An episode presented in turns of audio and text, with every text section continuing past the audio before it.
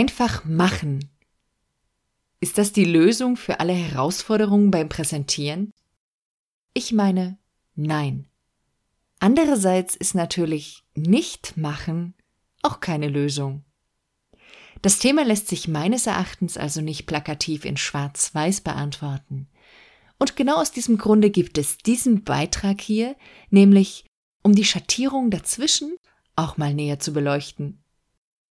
Dieser Beitrag ist Teil der Podcast-Parade von Kerstin Wemheuer, die den Titel trägt Einfach machen.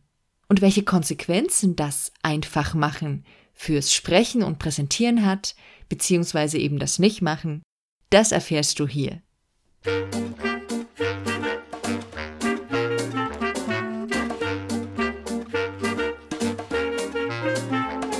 Willkommen bei Zeig dich und sprich, dem Podcast für Unternehmer, die mit ihrem Sprechen mehr Kunden anziehen wollen. Erfahre hier, wie du deiner Persönlichkeit in Stimme, Worten und Körpersprache Ausdruck verleihst mir ist wichtig, dass du mit deinem Sprechen sichtbar und hörbar wirst. Und das authentisch und wirkungsvoll zugleich. Finde deine eigene wahre Stimme als Sprecher und als Selbstständiger. Mein Name ist Steffi Schwarzack und ich freue mich darauf, dich als Hörer zu begleiten und vor allem freue ich mich auf dein Sprechen.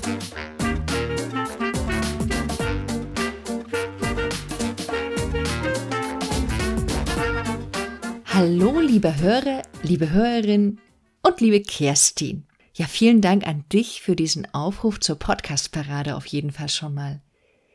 Ihr alle, ihr habt ja jetzt gerade schon im Intro gehört, ich sehe dieses einfach machen nicht als das absolute Nonplusultra für alles. Nun muss ich aber eine Sache gestehen, nämlich das, was ich hier gerade selber tue, das ist ziemlich stark in die Kategorie einfach machen einzuordnen. Wieso? Nun, als ich diesen Aufruf las vor einigen Wochen, da dachte ich, toll, da mache ich mit. Und dann waren hier die Schulferien und ich war in den Ferien und ich bin im Grunde erst seit dieser Woche, also sprich jetzt seit gestern, wieder beruflich hier erreichbar. Und dieses Erreichbarsein, das ist im Grunde auch schon alles, was ich gerade bin.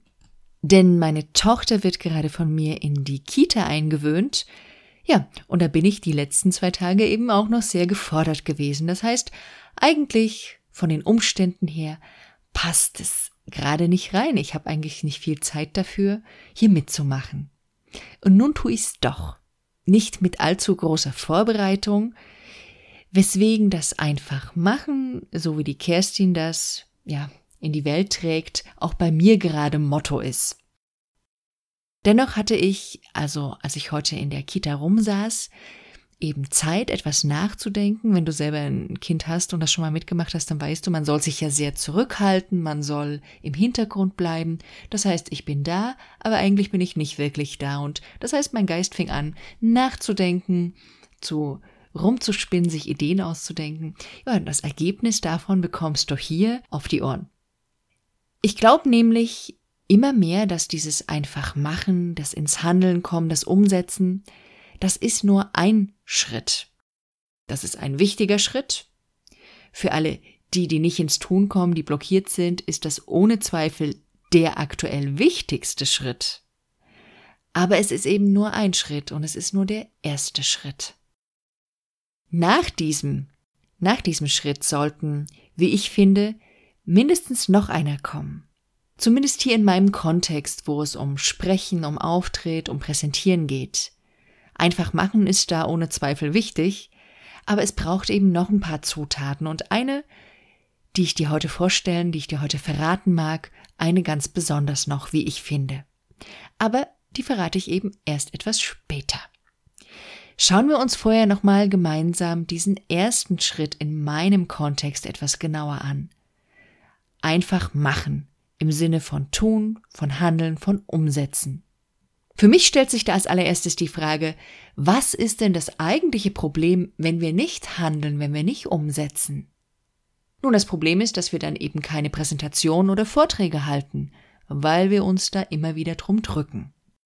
Oder wir produzieren eben keine Videos oder keine Audios hier wie für diesen Podcast. Oder wir produzieren sie zwar, aber wir veröffentlichen sie nie. Hm, ertappst du dich da vielleicht bei? ich könnte mich da an die vergangene Nase auch greifen, weil ich auch schon Dinge lange fertig hatte und es hat nochmal Wochen gedauert, bis der Podcast dann dennoch an den Start kam. Ja, all das ist doof, das, was ich gerade genannt habe, aber das sind eben nur Symptome. Die eigentliche Ursache, warum du nicht handelst, die ist es nicht, finde ich, sondern ich finde, da stecken ein paar Ursachen dahinter, die unterschiedlicher Natur sind. Ich habe da mal drei rausgepickt, die ich mit dir hier ein bisschen näher anschauen möchte. Ich hebe nicht den Anspruch, dass es da nicht noch mehr Ursachen gibt. Und du kannst die sehr, sehr gerne ergänzen, um deine Erfahrungen in einem Kommentar oder du schreibst mir eine E-Mail. Vielleicht hast du andere Ursachen, die du dafür findest. Ja, welche drei Ursachen ich sehe, das zeige ich dir hier jetzt. Die erste. Du handelst nicht, du präsentierst also zum Beispiel nicht, du sprichst nicht, weil du Blockaden im Kopf hast. Das ist meines Erachtens der Punkt, auf den sich Menschen beziehen, und ich glaube eben auch du, Kerstin, wenn du sagst, einfach nur machen. Es geht dann darum, diesen inneren Kritiker, die Einwände, den inneren Zweifler einfach mal nicht mehr so laut anzuhaben, nicht immer auf die Perfektion zu warten, sondern eben zu tun, umzusetzen. Wenn das der Grund ist, warum du nicht handelst, warum du etwas nicht machst, dann kann ich wirklich aus vollem Herzen und uneingeschränkt zustimmen und sagen, geh los, mach, raus mit dir auf die Bühne. Ein Teil meiner Klienten, der braucht genau das. Nämlich, dass ich ihnen, ja, dass ich mit ihnen zusammen die inneren Blockaden aufdecke, dass wir die anschauen und dass ich sie dann trotz dieser inneren Blockaden auf die Bühne, ja, man könnte jetzt mal schmunzelnd sagen, schmeiße, dass ich sie rausdränge, damit sie über diese Hürde kommen. Das ist aber eben keine Lösung, die ich finde, die für jeden passt oder die auch in jedem Kontext des Sprechens oder des Präsentierens passt. Kommen wir nämlich mal zu dem zweiten Punkt, zur zweiten Ursache. Wenn du zum Beispiel nicht handelst, weil du den inneren Ruf nicht hörst, beziehungsweise dieser innere Ruf in dir nicht stark genug ist, dann, finde ich, brauchst du eine ganz andere Lösung. Ich gebe dir hier ein Beispiel von mir selbst. Im Frühling diesen Jahres, also von 2017, da ist in meiner Online-Umgebung das Thema Live-Video wirklich förmlich explodiert, könnte man sagen. Gefühlt das ist natürlich jetzt übertrieben, wahrscheinlich ist es nicht so, aber in meiner eigenen Wahrnehmung gefühlt haben plötzlich alle Live-Videos gemacht und vor allem haben die auch alle gesagt, man sollte das jetzt tun. Und die haben das vielleicht gar nicht so gemeint, aber die haben das irgendwie alle zu mir gesagt, dass ich das tun sollte, weil es gibt eine tolle Reichweite, die Leute bekommen eine Beziehung zu mir, weil sie mich erleben und, und, und, und, und. Für mich war zu dem Zeitpunkt aber ganz klar spürbar, das ist jetzt nicht dran. Und dennoch war ich verunsichert ich wusste manchmal nicht richtig, ist das jetzt eine Blockade? Ja, rede ich mir da selber irgendwas schön? Oder ist das jetzt eine Entscheidung von mir, die ich einfach aus meiner inneren Weisheit heraus getroffen habe? Als es um das Erstellen meines Podcasts selbst nämlich ging, von dem Jahr circa also, da war ich nämlich total in der Blockade. Da hatte ich teilweise, wie gesagt, einige Folgen schon produziert und trotzdem ist dieser Podcast, Podcast nicht online gegangen. Und da war das einfach machen an einem gewissen Zeitpunkt dann wirklich die ideale Lösung. Für die Live-Videos war es das aber nicht. Da war es total gut, das ruhen zu lassen, einfach zu sagen, ey, das ist jetzt nicht dran. Und Wunder, Wunder, es kam der Punkt, da waren sie dran. Es war irgendwann dieser Punkt da, nämlich im Sommer, ich hatte etwas mehr Luft, etwas mehr Zeitraum. Es gab diesen Druck nicht mehr, das für mich unglaublich gut ist. Ich arbeite sehr schlecht unter Druck und sehr gut mit aller Freiheit der Welt. Ja, und deswegen war irgendwann der Punkt, wo ich selber gesagt habe, ja, jetzt bin ich bereit, jetzt habe ich Lust darauf, das auszuprobieren. Und dann war es auch schön, dann hat es mir auch Freude gemacht. Aber vorher hätte es mir gar keine Freude gemacht. Ja. Was ich dir damit sagen will, und das kannst du als eine erste Aufgabe für dich auch nehmen, Spür doch mal genau in dich rein und frag dich, ist das, was du glaubst, was du jetzt tun solltest, ein bestimmter Auftritt, ein bestimmtes Medium, in dem du dich zeigen magst, ist das jetzt dran? In der antiken Rhetorik gibt es nämlich einen Begriff, und zwar den Begriff des Kairos. Der beschreibt den günstigsten Zeitpunkt. Es gibt übrigens auch einen gleichnamigen griechischen Gott, den Kairos, der eben genau diesen Zeitpunkt verkörpert.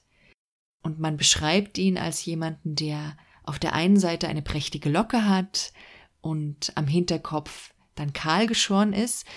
Diese Gottheit war eben immer sehr schnell unterwegs, sie hatte Flügel und war immer sehr klar mit der Botschaft. Und ich habe ein Zitat gefunden, möchte das gerne mal hier vorlesen.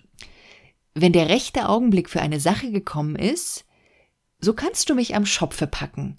Lässt du ihn jedoch verstreichen, wirst du ins Leere greifen, da ich bereits an dir vorbeigeflogen und am Hinterkopf geschoren bin. So seid dir stets bewusst, dass es den rechten Augenblick gibt und greife zu, sobald er dir erscheint. So wird er also beschrieben, der günstigste Augenblick, der Kairos. Ja, und es gab bei mir im Studium auch eine Übung, die Kairos-Übung. Ich glaube zumindest dort habe ich sie her, oder vielleicht war es auch auf einer Weiterbildung zu Studienzeiten noch. Jedenfalls geht es darum, dass man sich in einem Rhetoriktraining, in einem Präsentationstraining vor eine Gruppe stellt, mit der Präsentation im Hinterkopf und dann aber erst einmal wartet. Und es geht darum, in sich reinzuspüren und zu spüren, wann ist der richtige Augenblick für mich da, mit dem Sprechen zu beginnen. Der günstigste Augenblick zu Beginn. Und das finde ich, kann so ein bisschen eine Anregung vielleicht auch für dich sein, in dich reinzuspüren. Wann ist der richtige Augenblick für dich? Nicht jetzt mit der eigentlichen Präsentation zu beginnen, sondern zu sagen, ich trete jetzt mit Medium X raus in die Welt. Wann ist für dich der gute Moment, mit Live-Videos zu starten, mit einem Audio, mit einer Videobotschaft oder oder oder? Ich glaube, die Antwort hast nur du alleine da drin, auch wenn deine Marketingberater andere Dinge sagen werden das ist eine Sache, die ich auch eine wichtige Lösung finde, wenn es um einfach machen geht. Die dritte Ursache, die ich entdeckt habe, die lautet, du handelst nicht, weil die Idee nicht reif ist. Wenn es um Präsentieren geht und um das Handeln beim Präsentieren, geht es ja immer darum, eine Botschaft in die Welt zu bringen. Und es gibt Leute, die quatschen aus der kalten Dose. Und manche schaffen das sogar mit richtig viel Inhalt. Die bewundere ich. Und dann gibt es auch welche, ja, die haben vielleicht nicht so viel Inhalt, aber die machen ganz viel tolle Show. Die bewundere ich auch dafür, dass sie das so gut können.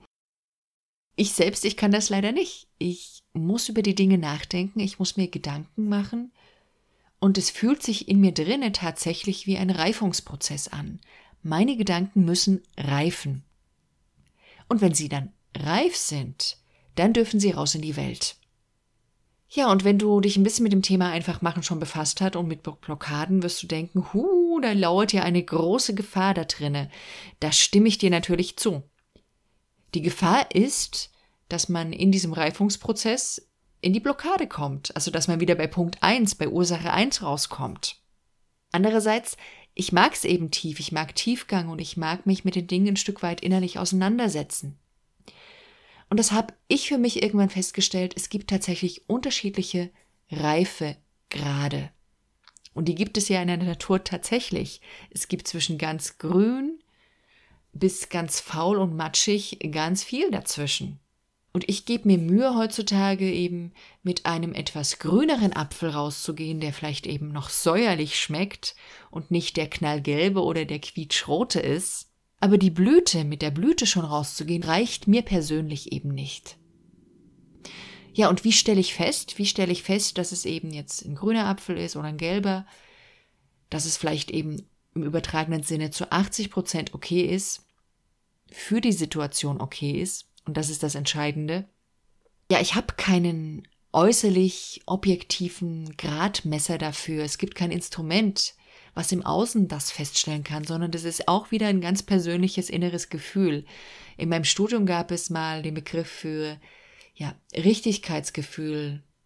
Und das ist es tatsächlich für mich. Es ist ein inneres Gefühl, das ist jetzt okay, damit rauszugehen. Ich muss nicht 100% perfekt und zufrieden damit sein, aber es muss dieses okay Gefühl in mir geben. Ja, es ist okay, wenn ich damit rausgehe, auch wenn da vielleicht ein Versprecher dabei ist, der Gedanke nicht hundertprozentig auf den Punkt gebracht ist, sondern nur 80-prozentig auf den Punkt gebracht ist. Das ist das eine. Und das andere ist eben, dass dieser Reifegrad, dass ich den tatsächlich auch anpasse, der Situation anpasse.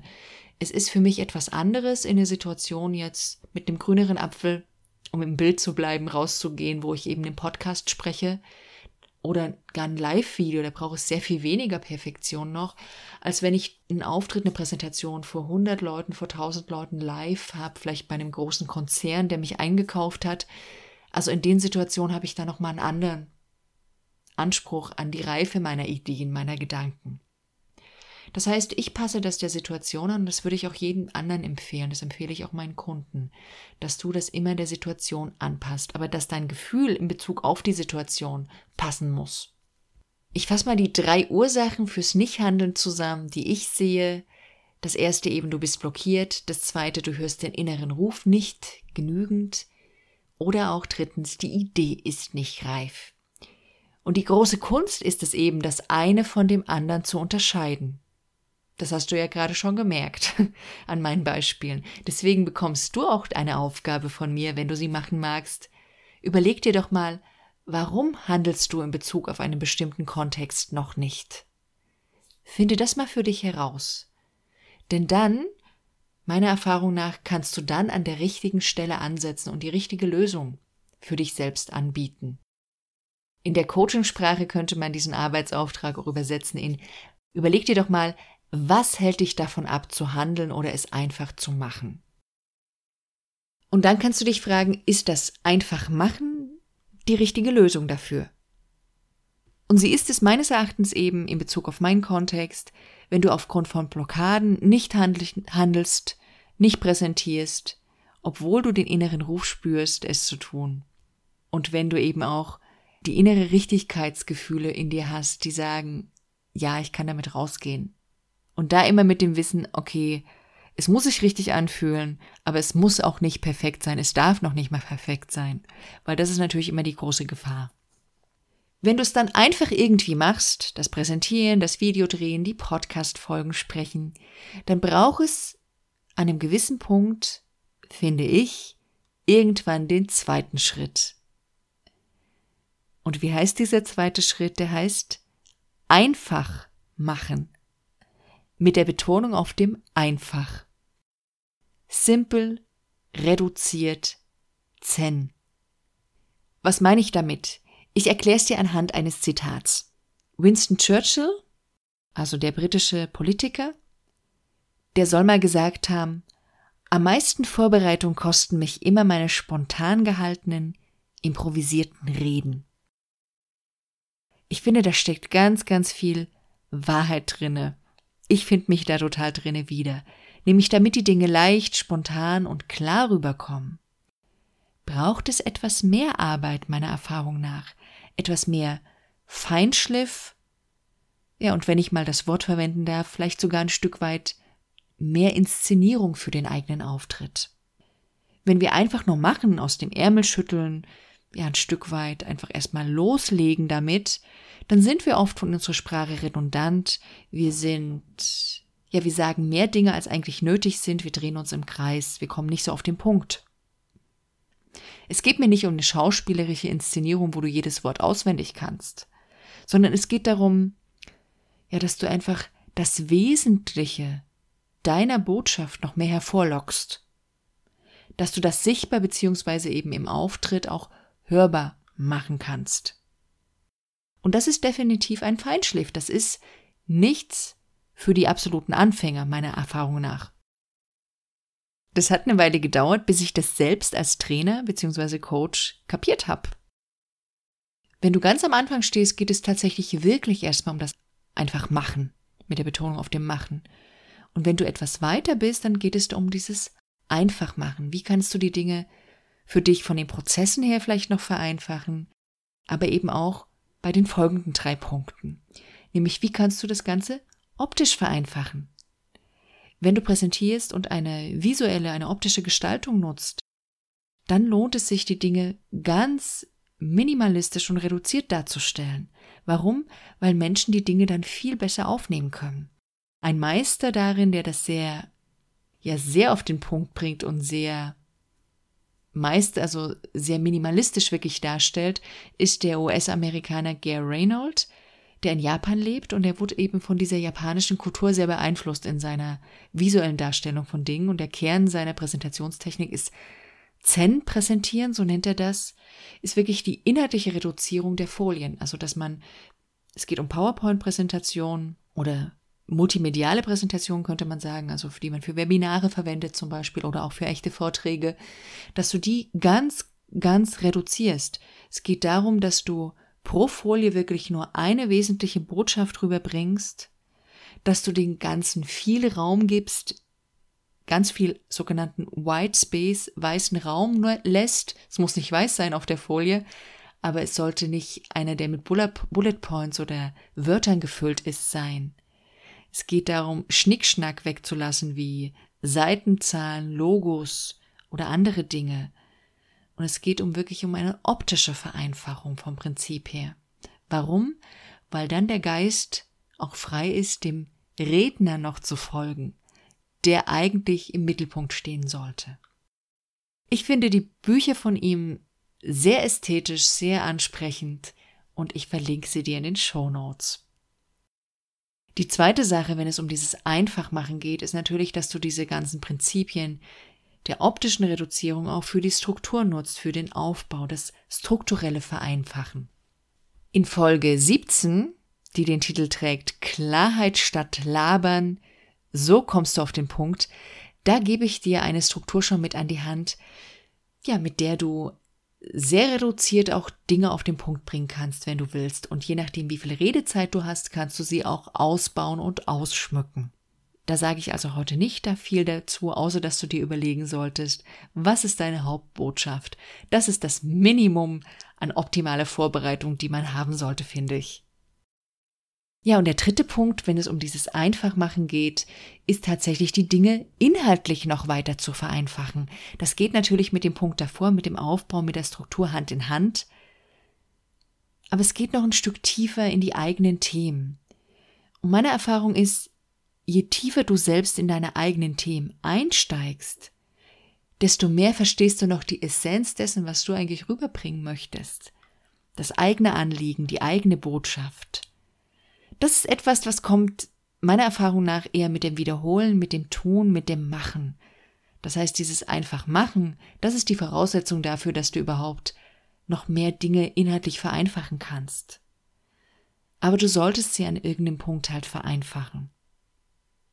Wichtig ist mir einfach, dass du diesen zweiten Schritt, dieses Einfachmachen, Dinge vereinfachen, reduzieren, mehr noch auf den Punkt bringen, dass du diesen nicht vergisst. Denn wenn du einfach machst, wenn du einfach rausgehst, umsetzt, dann läuft das schon irgendwie. Und dann ist es manchmal so, dass man im Alltagsgeschäft vergisst, wirklich noch an dem eigenen Auftritt zu arbeiten. Ich persönlich, berufsbedingt natürlich, finde das schade. Ich finde das schade, weil, weil es von der Ästhetik her eben noch ansprechender sein kann und zweitens aber auch, weil, weil eine wichtige Lernschritt, finde ich, für die eigene Entwicklung dann verloren gehen kann. Ja, im Grunde kannst du das vergleichen mit einem Softwareprogramm, was du rausgibst in einer Beta-Version.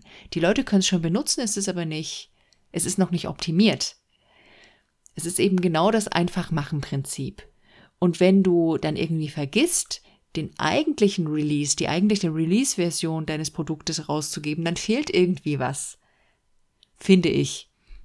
Deswegen für mich ganz wichtig dieser zweite Schritt irgendwann. Nicht für Anfänger, im seltensten Fall für Anfänger, sondern ja, für die, die sagen, ich habe mich getraut, ich bin rausgegangen und jetzt will ich endlich was optimieren. Mein Fazit zum Thema Einfach machen hat zwei Seiten. Die eine ist einfach machen, einfach anfangen, einfach umsetzen. Und die zweite, die kommt später. Nämlich dann, wenn es darum geht, die Dinge noch stärker zu vereinfachen, eben einfacher machen. Einfach, damit die Hörer leichter erreicht werden, damit du deine Botschaften wirklich im Herz und im Geist der Hörer, ja, verankern kannst. Ich danke dir für deine Aufmerksamkeit. Ich hoffe, dass dieser Apfel, auch wenn er etwas grün noch hinter den Ohren war, dass er für dich inspirierend war. Ich sage auch Danke an dich, Kerstin, für die Inspiration. Wenn du Hörer, lieber Hörer, jetzt Lust hast, noch dabei zu sein, dann hast du bis 15. September 2017 noch die Chance. Und ja, da das Thema einfach machen ist, hast du vielleicht sogar danach noch eine Chance, das Ganze zu verlinken. Auf jeden Fall alle Infos zu diesem, zu dieser Podcast-Parade findest du unter meinen Shownotes, wie auch die Dinge, die ich dir hier genannt habe, unter steffischwarzack.de slash Folge 024 steffischwarzack.de strich Folge 024. Schön auf jeden Fall, dass du dabei warst. Jetzt habe ich noch ein eigenes kurzes Anliegen, nämlich damit ich dir genau die Inhalte auf die Ohren bringen kann, die du hören magst in den nächsten Wochen, in den nächsten Monaten bis Weihnachten, schick mir doch gerne deine Themenwünsche. Worüber soll ich sprechen? Was soll ich dir erklären? Was hast du für Fragen zum Thema Sprechen, zum Thema Stimme, Körpersprache, zum Thema Persönlichkeit auf der Bühne? Was interessiert dich? Schick mir das an info@steffischwarzack.de. Vielen Dank dafür. Vielen Dank fürs Dabeisein. Ich sage bis zum nächsten Mal. Mach's gut. Zeig dich und sprich. Deine Steffi.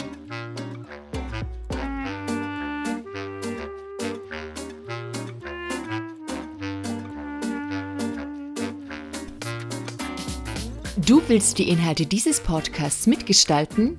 Dann schick mir deine Themenwünsche und Fragen an info at steffischwarzack.de. Dieser Podcast hat dir gefallen?